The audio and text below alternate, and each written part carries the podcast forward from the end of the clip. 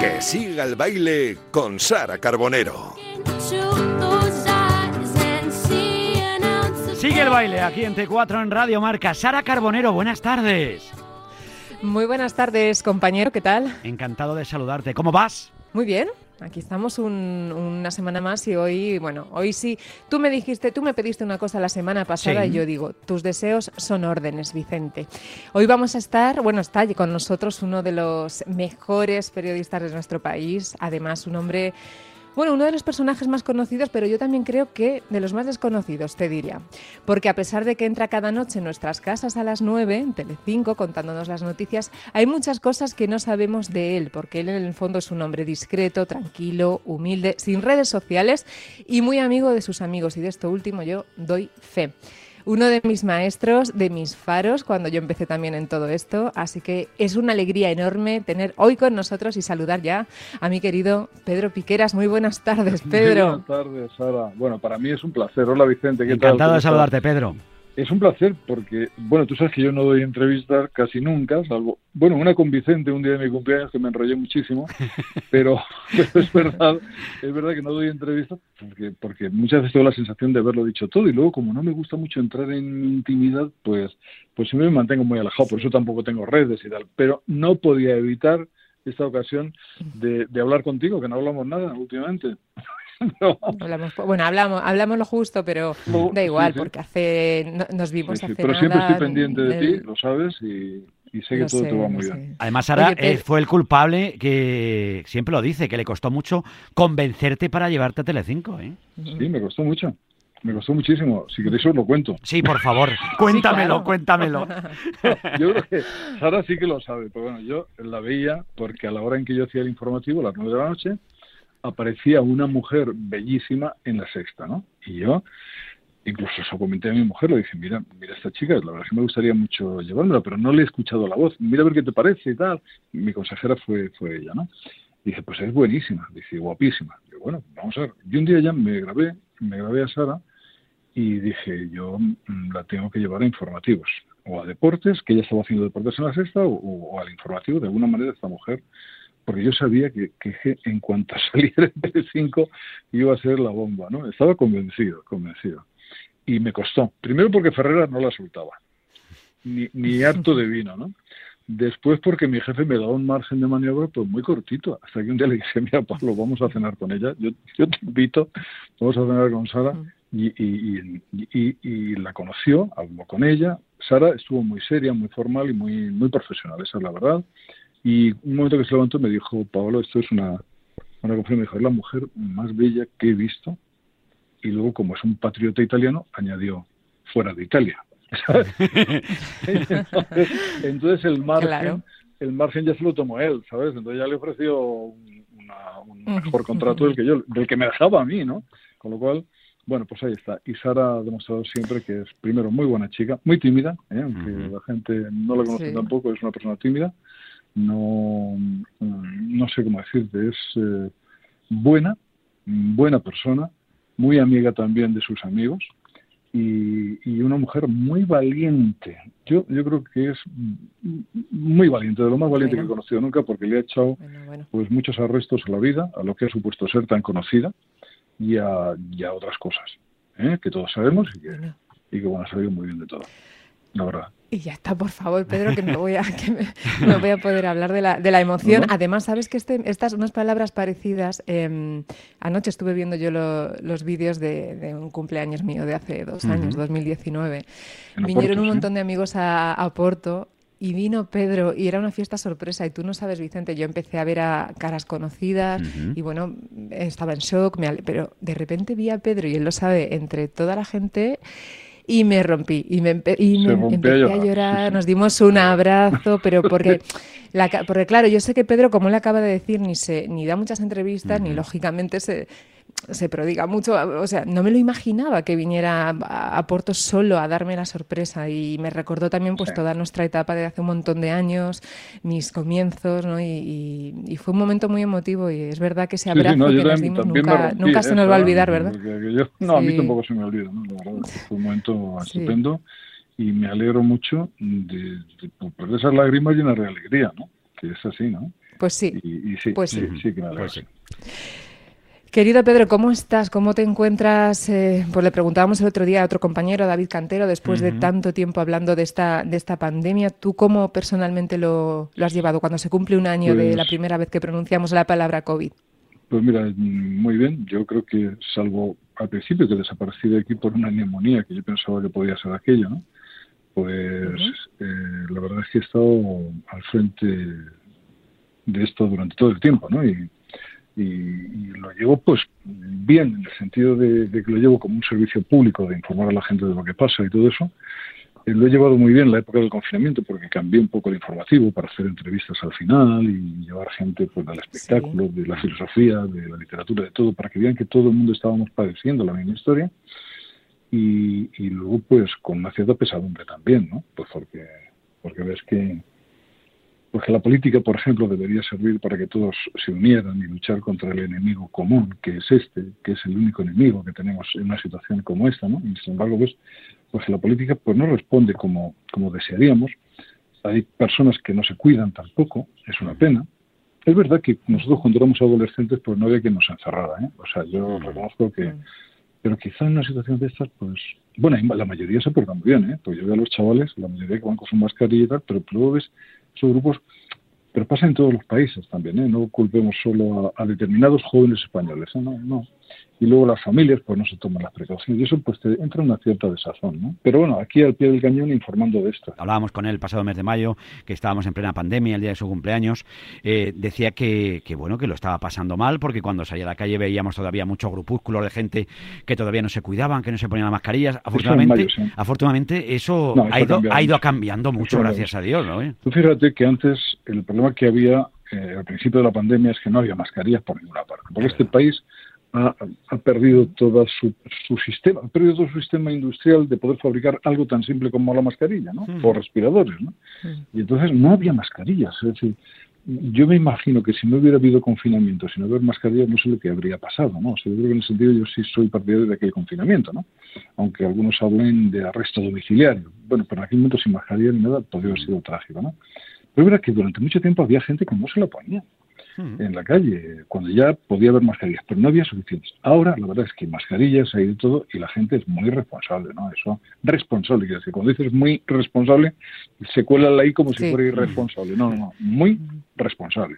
Y eso sí, pero hay, hay casos que no hay casos que no, y sobre todo ya ves que se contagian en familias. Yo creo que en bares y restaurantes a veces debería haber una mayor distancia entre las personas, no la hay, pero claro, en fin, hmm. es todo muy complicado, pero ahora con la vacuna yo sí que estoy convencido de que para el mes de mayo-junio va a estar vacunada una gran parte de la población, no el 70% que dicen, evidentemente, pero que ya pues, podremos movernos un poquito entre autonomías, podremos hacer pues, una vida relativamente normal. Y eso me alegra. ¿eh? Pues, a mí la, noticia que más me gusta dar es la de la vacuna. Yo cuando decíamos que se habían comprado 300 millones en la Unión Europea de Pfizer y 300 millones de Moderna, oye, pues informar de eso es una alegría. Nos decía el otro día Cantero, eh, Pedro, que parecía que la sociedad había normalizado de alguna manera el que todos los días hubiera, pues eso, 400, 500 muertos. Tú que tienes que contarlo, eh, pues, ¿lo has normalizado? Pues, ¿Sigue doliendo cada cifra cuando la harás? No, no, no, no, mira, yo cada cifra de muertos me parece un horror, ¿eh? cada cifra de muertos. Mm.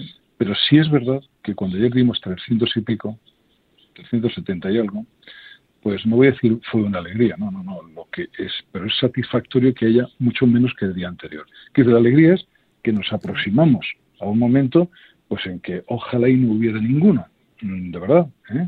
pero pero no, no, es, es un dolor siempre, eso de estar por la tarde esperando los datos oficiales de, muertos, de incidencia, de contagios, pues joder, es algo que, que a lo mejor oyéndolo así de fuera dicen, ay, qué morbo esperar, no, no, morbo ninguno, es decir, esperamos con la idea de poder ir rebajando las cifras. Y cuando las cifras suben, pues pues nos duele, como, como a todo el mundo, ¿no? Y sobre todo, si el transmisor de malas noticias, que mucha gente te dice, oye, es que usted solo da malas noticias con esto del COVID, pues, pues, pues, es verdad, eso nos lo dicen a todos, ¿no? A todos los que trabajamos en la información. Pues eso es penoso, no nos gusta, evidentemente. Ojalá hubiera más noticias positivas. Por eso intento que por lo menos al final del informativo las noticias sean muy positivas, muy alegres incluso, para que olvidemos, mm. para que olvidemos que estamos metidos en un fango de dolor. Fuera del COVID también te hemos visto hablar de muchas cosas y yo el otro día te vi rodeado de vinilos en la mesa. Ah, Qué imagen tan bonita, Pedro. Pero Sí, pero, pero es una cosa, a mí eso me gusta hacerlo, me gustaba hacerlo ya, desde que empezaba en televisión española. Y una vez cuando se hablaba del AVE, cuál iba a ser, el Alstom o tal, yo recuerdo que saqué las maquetas encima de la mesa, moví las maquetas y Pilar miró, me dijo en aquel momento, Pilar Miró era una grandísima profesional, a la que yo quiero y debo todo, ¿no? Pero me dijo, oye, a mí esos jueguecitos encima de la mesa no, me gustan mucho, ¿no? Que juegues con trenes encima de la mesa no sé si está bien. Y luego, cuando salió el primer chip que caía en la palma de la mano en un trocito muy pequeño, también lo saqué para que viera la gente. A mí esas cosas me gustó hacerlas al principio. Y entonces no, no se veían tan bien, ¿eh? O sea, la verdad es que había críticas porque se rompía un poco el, cómo se hacían los informativos, ¿no? Pero, pero siempre me ha gustado. Y el otro día, ¿qué pasó? Pues vimos que la cifra de vinilos estaba, bueno, que los vinilos estaban vendiendo como nunca, ¿no? Otra vez. Mm, yo no tengo mal oído para eso y no sé distinguir muy bien la calidad del sonido en vinilo o la calidad de un CD con un buen equipo de música. No, no llego a tanto, pero es verdad que hay coleccionistas de mucha gente que se ha tirado por el vinilo. Entonces traje pues los hijos que tenemos en casa, ¿no? Y dije, esto vuelve a ser parte de nuestra vida, ¿no? Y, sí, me gustaba porque para mí los LPs que decíamos antes, pues, eh, pues eran, eran mi vida. Poder comprar un LP de los Beatles, no podéis imaginar lo que era aquello, ¿no? O, de los Rolling, ¿no? que eran los fundamentales, o los Beatles, a mí me gustaba mucho por grupos españoles también importantes, como Harcha, con todos estos, ¿no? Y poder decir, oye, esto que fue parte de mi vida, empieza a ser parte de la vida de otros, ¿no? Y por eso lo saqué. Nada más, ¿eh? ¿El vinilo que guardas con mayor cariño cuál es, Pedro? El, el Abbey Road de los Beatles, por supuesto. Sí, sí, sí, es el que más Satisfaction, el, el, de Satisfaction y uno que era el hexagonal de los Rolling, que era una maravilla. Tengo lo que es la carátula, pero no el disco. No sé quién se lo habrá llevado, ¿sabes? Pero era, un disco en el que había una canción que a mí me gustaba muchísimo, que era Dandelion, de, de los Rolling. Y, y tengo el, eso, la carátula, pero no, no el disco dentro. O sea, si algún día alguien me dice dónde hay uno, de los originales, estaría bien. Estaría bien. Bueno, Pedro, tú eres un amante de, la música, tienes, además, cantas de, maravilla. Qué importante es, la música en este programa. Sabes que también nos encanta para afrontar el, día a día, ¿no? Tú imagino que, sigues escuchando como siempre y cantando. ¿Sigues cantando? Mm, cantar no, cantar no canto nada, desgraciadamente, porque yo, eh, cuando a veces me dicen, oye, tu, tu vocación, claro, se nota que eres un vocacional del periodismo, le dedicas mucho tiempo y todo, digo, pues sí, soy vocacional, pero fue una vocación aprendida. Mi primera vocación fue la de cantante, es así. Eh, yo cuando tenía 12 años, pues eh, me metía en una habitación que, que no había nada, y entonces había un eco y tal en mi casa, y, y con un palo y una, y una cuerda, cantaba canciones entonces de Víctor Manuel, ¿no? Del abuelo Víctor, en fin, todas aquellas cosas, ¿no? Del principio, ¿no? Y de Serrat, que a mí me encantaba Serrat siempre, ¿no? Y, y, un día mi madre, al ver que era tan tozudo con el palo y, el, y, el, cordel aquel, pues me llevó a una, a una tienda de guitarras que había en Albacete y me regaló mi primera guitarra, ¿no? Y, y, entonces, bueno, yo creo que mi, mi, gran vocación ha sido esa, como vocación, como lo que sientes desde pequeño que te gusta hacer, ¿eh? Y, y la verdad, es que hubo un tiempo en que cantaba bien. Luego estuve en un grupo, en Carcoma, que era un grupo conocido, ¿no? y, luego he tenido pues, algún, alguna intervención pues, en algún programa, entonces en televisión española, también en Antena 3, pero, pero nada más, ¿no? Con eso me curó un poco la cosa esta, ¿no? Y, alguien alguna vez me ha dicho, tenemos que grabar un disco y tal, ¿no? Bueno, pues no, no lo he hecho. Pero luego la vocación de periodismo pues fue una vocación aprendida, ¿no? Y, fíjate, voy a decir una cosa que pienso a veces, ¿eh? Que en cierto modo a lo largo de mi vida me he ido preparando para eso, para, para la televisión, sin darme cuenta. ¿eh? Quiero decir que el cantar, el ponerme en un escenario, el, hablarle al público directamente, el estudiar periodismo, el estar en la radio, es decir, son pasos que sin darme cuenta me llevaban a la televisión, que en el fondo mi encuentro con la televisión ha sido, después de aquella vocación primero, decir, bueno, pues, pues aquí es donde me he encontrado bien, ¿no? donde me he encontrado a gusto, donde puedo contar las cosas enseñándolas, ¿no? Y, sí, sí, ahora sí. Ahora, ahora ya, con 66 años que voy a cumplir, que no lo parecen, pero lo son, pues, pues, me he encontrado con, con que esto me gusta realmente, me gusta de verdad. Nos decía que pues cumplía 65 años pasado cuando llevábamos el mes de mayo y llevaba 41 cotizados. Sí, sí, sí. Así es, así es. Hombre, me podía jubilar el año pasado y tal, ¿no? La verdad. no te jubiles, Pedro, déjate. No, no, no, no. No me he dado por ahí todavía, pero sí notas, notas, pues, hombre, un cansancio, ¿no? Eso es verdad, ¿no? Y aparte otra cosa, de llevar tanto tiempo saliendo a las 10 de la noche, eh, el no hacer vida con, con tu gente, pues 27 mm. años así seguidos, más lo de la radio y lo de, pues, pues es que no, no conozco muy bien la vida, ¿no? Es, así, ¿no? Pero afortunadamente he tenido un trabajo que me ha gustado, me ha gustado mucho y me gusta todos los días que lo hago y hacer una escaleta y cambiarla y escribir, pues es algo que me gusta y luego decirlo es la guinda, pero ahí es cuando llega ya agotado, ¿eh? La verdad. Pero, pues te voy a decir una cosa, Vicente, que qué pedazo de cantante se, se, perdió se perdió el mundo porque hablaba Pedro de esas de esa participación en y nosotros teníamos un trocito de 1990, me parece, que es cuando se hizo el primer Telepasión. Y no sé qué te dice Cambalache, ah, Pedro, pero es que tenemos, tenemos que poner un, un, pues trocito. mira cómo suena, Pedro, mira cómo suena, por favor. Mira, mira.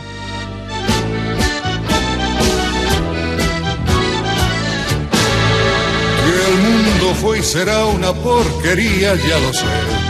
En el 506 y en el 2000 también, que siempre ha habido chorros, maquiavelos y estafados, contentos y amargados, valores y dublés, pero que el siglo XX es un despliegue de maldad insolente. Ya no hay quien lo niegue, vivimos revolcados en un merengue y en un mismo lodo todos manoseados. Hoy resulta que es lo mismo ser derecho que traidor. Ignorante, sabio, chorro, generoso, estafador. Todo es igual, nada es mejor. Lo mismo un burro que un gran profesor. No hay aplazados ni escalafón los inmorales nos han igualado, que uno vive en la impostura, que otro roba en su ambición. Da lo mismo que sea cura, colchonero, rey de bastos, cara dura, polizón. Qué, bonito, qué bien cantado. me ha recordado mucho a Alberto Cortés, eh, Pedro. sí, no, a mí me, entonces se veía televisión española, se veía pues, pues en todo el mundo con el canal internacional y llegaban algunas tarjetas de Argentina que decían, no está mal para ser gallego, ¿no? Pero eh, la verdad es que sí, me gustaba, me gustaba cantar y... Pero vamos, era el primer tango que he cantado en mi vida y eso fue una sugerencia. Me, me di a elegir, yo le había cantado entre un bolero, este tan, un tango y tal, y entonces yo elegí este cambalache porque me parecía que era una crónica periodística, ¿no? La verdad es que la corrupción que, de la que habla Cambalache es una corrupción de la que hablamos los periodistas pues casi todos los días, ¿no? y, sí, sí, sí, era, una crónica, una crónica, por eso, por eso lo elegí, ¿no? Pero vamos, también me canté algún bolero, tú, tú hacías, Pedro, antes canción protesta, yo te quería preguntar si crees que falta algo de protesta en la, en la actualidad. Sí, sí, sí, claro que hace falta protesta por muchas cosas, ¿no? No solo por las que vemos protestas en estos días, ¿no? Con el tema de, de Hassel, que ahí no estoy muy de acuerdo con la forma de la protesta. Vamos a ver, yo cuando hacía canción protesta no era, no era reivindicando una protesta violenta, nunca, ¿no? Era dar testimonio de cosas, ¿no? Y, yo creo que, fíjate, el otro día veía unas imágenes de Birmania contra un golpe de Estado y tal, la gente se manifestaba muy pacíficamente. Yo creo que a veces eh, las protestas últimas aquí, cuando se rompe el, el, coche de una familia que lo necesita para ir a trabajar o se quema un comercio o tal, eh, ya no me parece tan reivindicativo como, como, como que pasa a ser solo violento. O sea, me parece bien que se proteste por, por algo como es eh, el derecho a la libertad de expresión, aunque, aunque a mí a veces por lo que veo de Hassel, lo que he leído de sus canciones y la he oído, el último de Felipe VI y tal, pues son, son canciones que es un rap un poco ripiosos, ¿eh? de ripio, ¿eh? de, que, bueno, las rimas a veces están muy, muy forzadas, no es, no es, nada, vamos a ver, quiero decir que hoy no conoceríamos a Hassel por ser un cantante, ¿eh? No. Mm, lo conocemos por las cosas que dice y por, y por someterse a eso. Por la turra que da.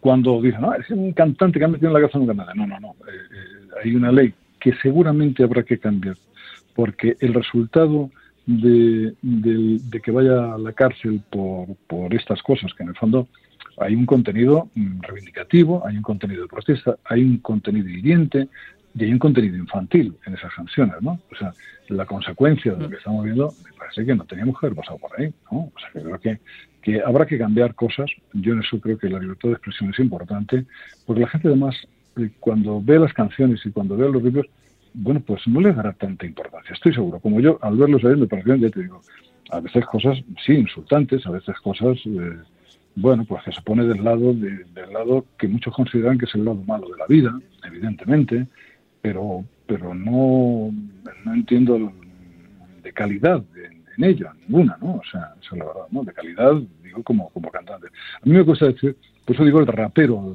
solamente, porque sí que es un rap, pero el nombre cantante me cuesta mucho, ¿no? Lo digo en serio, no sé, me escapó decir el artista, ¿no? El artista ha entrado en prisión, pero, bueno, pero yo creo que, bueno. que, que, no, debía, eh, no debíamos estar en esta situación. Y de luego eh, hay una diferencia en cuanto uno es cantante protesta en una situación de dictadura o de posdictadura exactamente, ¿no? Como todavía el Estado jefe de gobierno Arias Navarro, por ejemplo, ¿no? Pues, pues coño, era una dictadura, joder. Yo no creo que esta España, por mm. mucho que se diga ahora mismo, eh, puede haber, mm, es una democracia mejorable, evidentemente, claro que sí, todas lo son, ¿no? Eh, todos van poniendo palos para que no sea una democracia mejorable, esa es la verdad, ¿no? Pero es una democracia, y es una democracia real, o sea que, pero hay cosas que hay que cambiar, por supuesto que sí.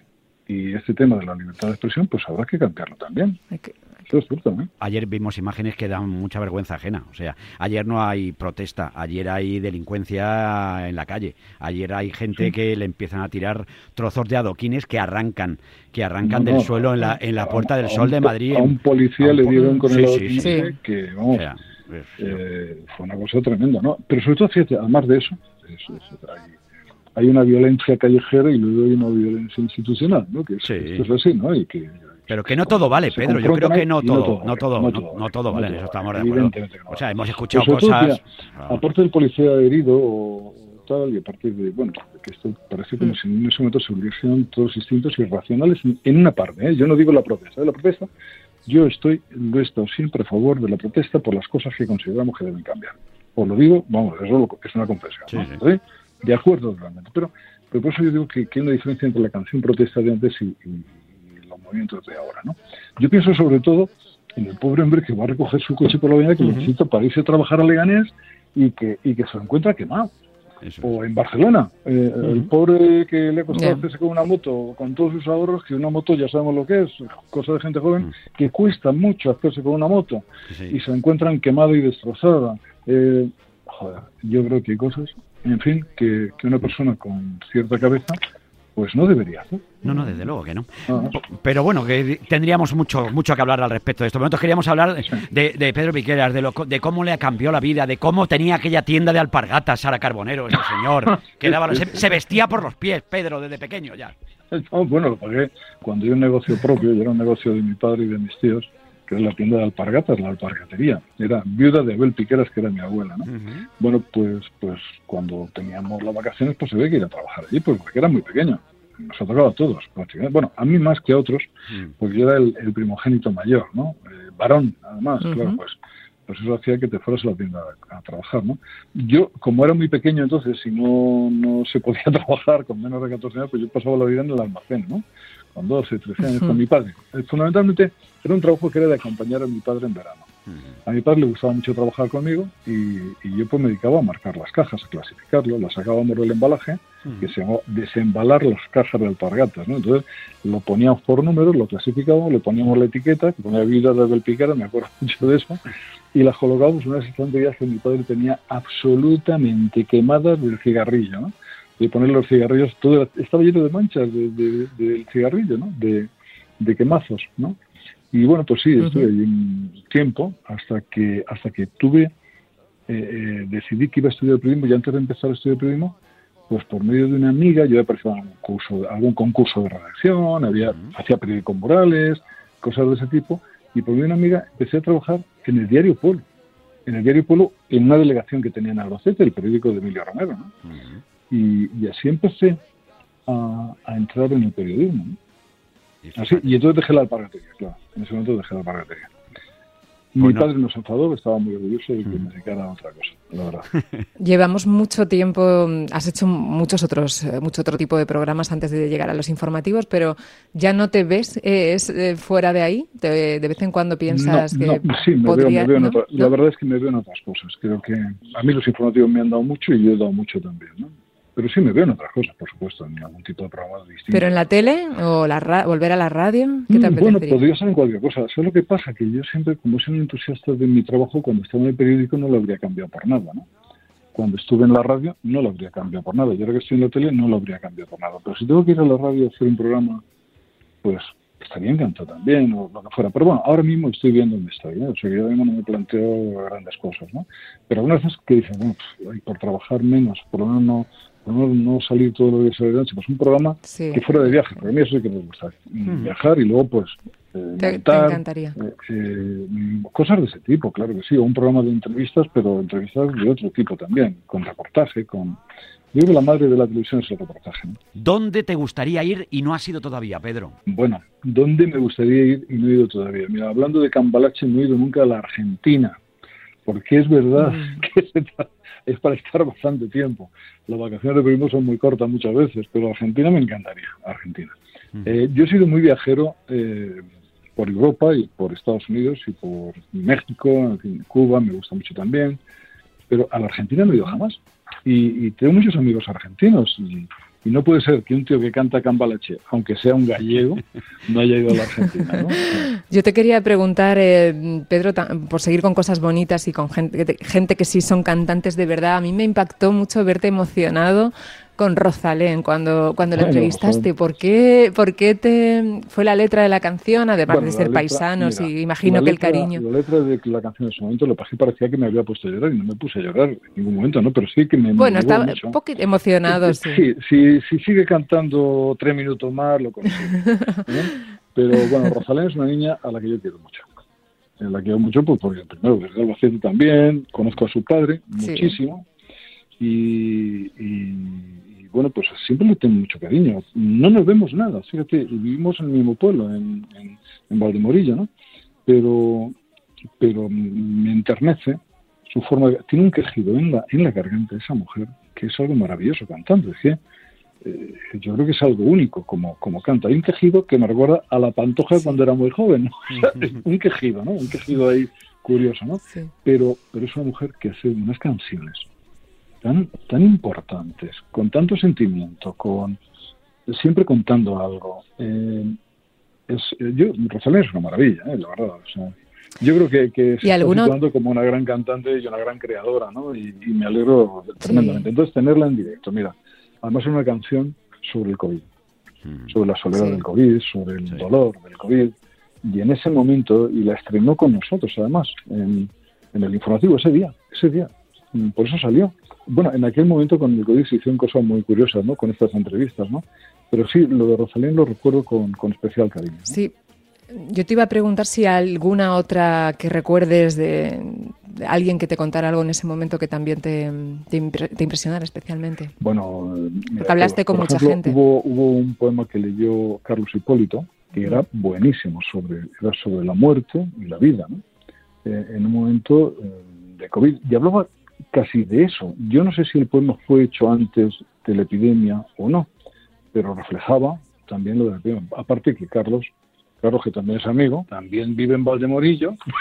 ¿Qué tendrá Valdemorillo? Oh, Tiene una gran feria, ¿eh? Tenía una gran sí, feria en su momento, taurina. Sí, sí, no, es curioso, es curioso.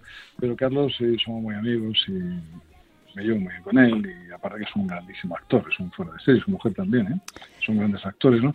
Eh, La forma de decir de Carlos, porque tiene esa naturalidad de, de relator, pues, pues también fue muy emocionante. Bueno, ese día sí que hubo llamadas, que eh, aunque que en la tele no suele haber tantas llamadas como se supone, ¿no? Pero ha habido momentos de esos que ha habido llamadas. Por ejemplo, con Antonio Muñoz Molina, que hizo una descripción de la situación increíble. Antonio Muñoz Molina es pues, uno de los más grandes escritores de los últimos tiempos en este país. Pero no solo que sea un gran escritor, es que tiene una lucidez fuera de lo común. Es un tipo que, mm, que analiza, porque es como si su cabeza fuera un análisis permanente de las cosas y un sacar consecuencias de las cosas.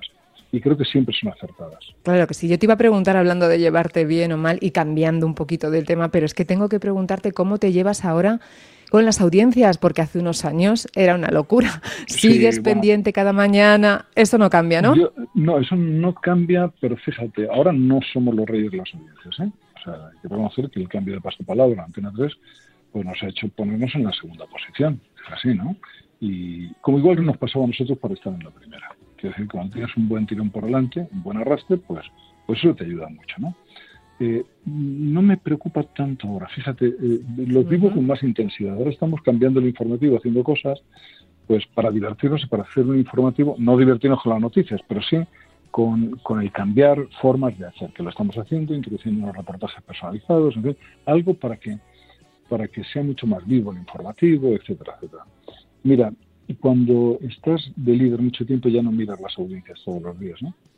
Pero tampoco te preocupas tanto de hacer el gran informativo, porque, porque ganas de todas cosas. Procuras hacerlo lo mejor posible, pero, pero no estás tan preocupado. Ahora, cuando ya pierdes de vista eso, cuando ya no miras con el retrovisor, yo digo eso, lo explico así, ¿no? Cuando, cuando miras con el retrovisor, el espejo es más pequeño, es imperceptible, ¿no? Porque no ves la realidad de las cosas, ves, lo ves de otra manera, ¿no? Tú vas por delante y vas tranquilo. Pero cuando lo que tienes por delante es el horizonte y lo ves enorme, y tú vas por detrás de algo, pues eso te hace mirar las cosas de otra manera, ¿no? Te hace ser más creativo, te hace estar más pendiente a lo largo de todo el día, vuelves a ser como el periodista que empieza. Y ahora estamos en esa situación y la verdad es que eh, las mismas audiencias, pero, pero sé que estoy, lo que quiero es hacer el gran informativo, si es posible, ¿no? Un magnífico informativo. Como la grande faena, Pedro, siempre está por llegar. Siempre está por llegar. Yo en eso soy muy curro romero. Yo nunca salgo contento de un informativo. Jamás siempre veo alguna pega, ¿no? Y eso está bien, o sea, porque eso quiere decir que, todo es mejorable. No, no, de luego. Oye, sentidos, ¿no? la última por mi parte, que yo quería preguntarte si sigue haciendo, haciendo yoga, que nos contaba que había empezado durante la pandemia a hacer algunas posturas de yoga, que ya cuando fuera más mayor. No, no, no, ¿Sigues ahí con las posturas y demás? Sí. Sigue, sigo haciéndolo, pero mira, recientemente me operaron de una hernia hace unos meses. O sea, pues eso hasta que te, te pones bien, pues son dos meses que no puedes hacer yoga, ¿no? Eh, yo tengo una salud de hierro, pero malísima, ¿no? Entonces tengo cosas de esas que me impiden el, hacerlo. Pero creo que el yoga es lo mejor que se ha inventado. Yo a veces digo, y lo digo sinceramente, que el yoga eh, me ha ayudado a, sobrellevar todo esto. Todo esto, que es el trabajo, la pandemia, pues, sufrimientos que pueda haber de cualquier tipo, alegrías que también las hay. El yoga me ha ayudado a vivir a vivir, ¿no? Un poco mejor, de otra manera, ¿no? Y el yoga he adelgazado bastante más, o sea, yo pesaba hace, hace unos meses, pues pesaba 10 kilos más que ahora, ¿no? Y, y luego, mm, aparte del yoga, yo digo que me ayudará a dejar esto, en, un sentido, me ayudará a que, a que como voy viviendo las cosas con una paz cada vez mayor, no espero no ser la persona atribulada que está pendiente solamente de lo que dejó, ¿no? Sino que que la vida tiene otros elementos. Y eso, y eso pues el yoga me ayuda también, la verdad. Fíjate, eso. ¿sabes quién lo hacía también mucho el yoga? Emilio Butragueño. Sí, Emilio Butragueño, sí. sí. Tanto que, que, decían que había perdido, esto es una cosa que se decía que yo no lo creo, porque Emilio Butragueño fue un grandísimo jugador hasta el final, ¿no? pero decían que había perdido la capacidad de competir por el yoga. Y él, él tenía un maestro, que era un yogi muy famoso, que ahora mismo no recuerdo el nombre, pero que era el, el yoga más famoso de Madrid, siempre, ¿no? y, él entró mucho en el yoga, sí, sí, así es. Entró muchísimo. ¿no? Emilio es un, es un, hombre que se cuida muchísimo, además es, es, muy fan de la comida saludable. A mí Emilio me descubrió uno de los mejores japoneses de Madrid, de Miyama. Me acuerdo que una vez, hace muchos años, fuimos ahí con él y, y, sé que es un, pues eso, muy zen y muy fan de toda la cultura ¿no? de, lo es, lo es. del bienestar. ¿eh? Somos muy de butragueño eh, aquí también. Somos muy de Emilio, sí. Butragueño es un tipo con el que yo no tengo relación ninguna. ¿eh? Pero me habría encantado. ¿eh? La verdad es de esas personas que, joder, es un tipo que, que, ha hecho bien todo, su salida, su, todo bien, con ese mundo zen. Del yo creo que vegetariano, ¿verdad, Sara? Sí, sí, sí, lo es. Sí, sí. Bueno, Vamos, eh, ahora mismo no, no, sé si es vegetariano o vegano, no lo, pero que era una filosofía para él de vida, ¿no? Según tengo entendido por gente que le conoce, ¿no? Y, creo que, que, es un tipo extraordinario. ¿no? no una de los saludé en el campo de fútbol del Albacete Balompié, porque yo soy del Albacete. sí, sí. hombre, hombre. Jugaba el Real Madrid y hizo de mí un momento y la verdad me dio mucha alegría conocerlo. Sí, sí. Luego eres más del Atleti, que lo Pues sé la yo, ¿eh? Sí, más del Atleti, del Atleti sí, pero fue por llevarle la contra mi padre. Mi padre era madridista acérrimo. Entonces, siempre en esa lucha con el padre, pues Sí. eh, mi padre era del, del Real Madrid porque Bernabéu era de Albacete, vamos, un pueblo de allí. Eh, en fin, eh, era, era muy amigo de un, de- del Chato Urrea, que era un jugador de fútbol Fíjate. que había jugado en el Real Madrid y en el Castilla, ¿no? Y cuando venían por Albacete venían a comer a mi casa. En fin, y entonces mi padre era madridista, vamos, Mm. más, no sé cómo decirte, más que Gento, ¿eh?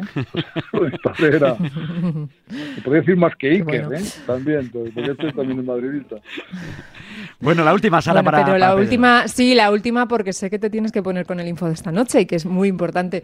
Eh, Pedro, yo te tengo que preguntar qué noticia te gustaría dar este año. Es un tópico, Bueno, pero me interesa saber No, no qué te es- gustaría contarnos pues, este mira, año. Hoy, pero podría ser mi, mi idea, pero es me convierto en portavoz de todos los periodistas del mundo. Vamos, la noticia que yo quiero dar, como la que quiere dar cualquiera, es que volvemos a la normalidad, de verdad. Eh, que volvemos a valorar la vida y que, y que vamos a ser mejores. Y sobre todo que tenemos un reto por delante, que es el del cambio climático, que no le estamos dando tanta importancia y que el cambio climático es el gran reto a partir del momento. Ahora mismo hay que luchar contra la pandemia y inmediatamente o junto a la pandemia contra el cambio climático.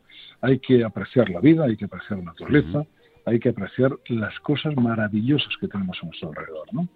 Y todo lo que se puede hacer sobre eso. Yo meto muchas noticias sobre el cambio climático, ¿eh? La verdad es que me- Ujú. me, me encanta hacerlo porque me parece que es una lucha importante, ¿no? Eh, a veces dice, no, es que meten los perritos, lo decía este eh, broncano, ¿no? El otro no, un perrito que no sé yo. No, bueno, es verdad que naturaleza, pero también meto algún tiburón. Claro, Joder, cabe puta todo en un ¿no? informativo, cabe todo. Claro que sí. En un informa- sí, porque el informativo, frente a muchos que piensan que es solo la información política, un informativo es contar lo que pasa en la vida. Y diría, también la información política, ¿no? Efectivamente. Pedro, que me ha encantado volver a tenerte en Radio Marca, aquí con Bueno, nuestra. Sara Carbonero, con Encantado. su que Yo- siga el baile. Sara, despídete de tu con amigo. Sara, es que tú oyes la frase que sigue el baile y Sara Carbonero y claro, vas de cabeza, Claro. ¿no? ¿Y te apetece, y te apetece bailar? ¿Te apetece? Bueno, ojalá pronto, Pedro. Yo pues con un abrazo me y- conformaba. Y, y desde aquí te envío uno fortísimo ¿eh? y, y deseándote Sí. lo mejor en la vida. ¿eh? Y que eres Claro que mujer sabia, fuerte y que me encanta. Un abrazo muy Muchas fuerte, gracias, Pedro. gracias de verdad. Y nos vemos muy pronto, ¿vale? Te mando un beso enorme. Un beso Pedro, muy fuerte. y muy buen info esta noche. Te veremos, ¿vale? Gracias. Un saludo. Adiós, Adiós, Pedro. un saludo. Chao, chao, chao. Sara Carbonero, Adiós. un placer eh, volver a bailar contigo aquí en las ondas de Radio Marca, ¿eh? Cuídate mucho. Eh, el placer es mío, ya lo sabes, la semana que viene más y mejor. Bueno, Claro. mejor no sé, ¿eh? No me- sé, pero, pero Pedro, más ¿eh? sí. No sé, es encantado. difícil. Que Pedro, Pedro pone el listón muy alto, naturalmente que sí. Muy alto. Los Un- dos, los dos, un los dos. un besito. Los dos, Pedro y tú. No, no, no, y tú, y tú. Un Somos, besito. somos un equipo. Un besito muy fuerte. Somos piña. Claro que sí. Besos para todos. Besos para todos, claro que sí. Estamos en T4, que siga el baile con Sara Carbonero aquí en Radio Marca.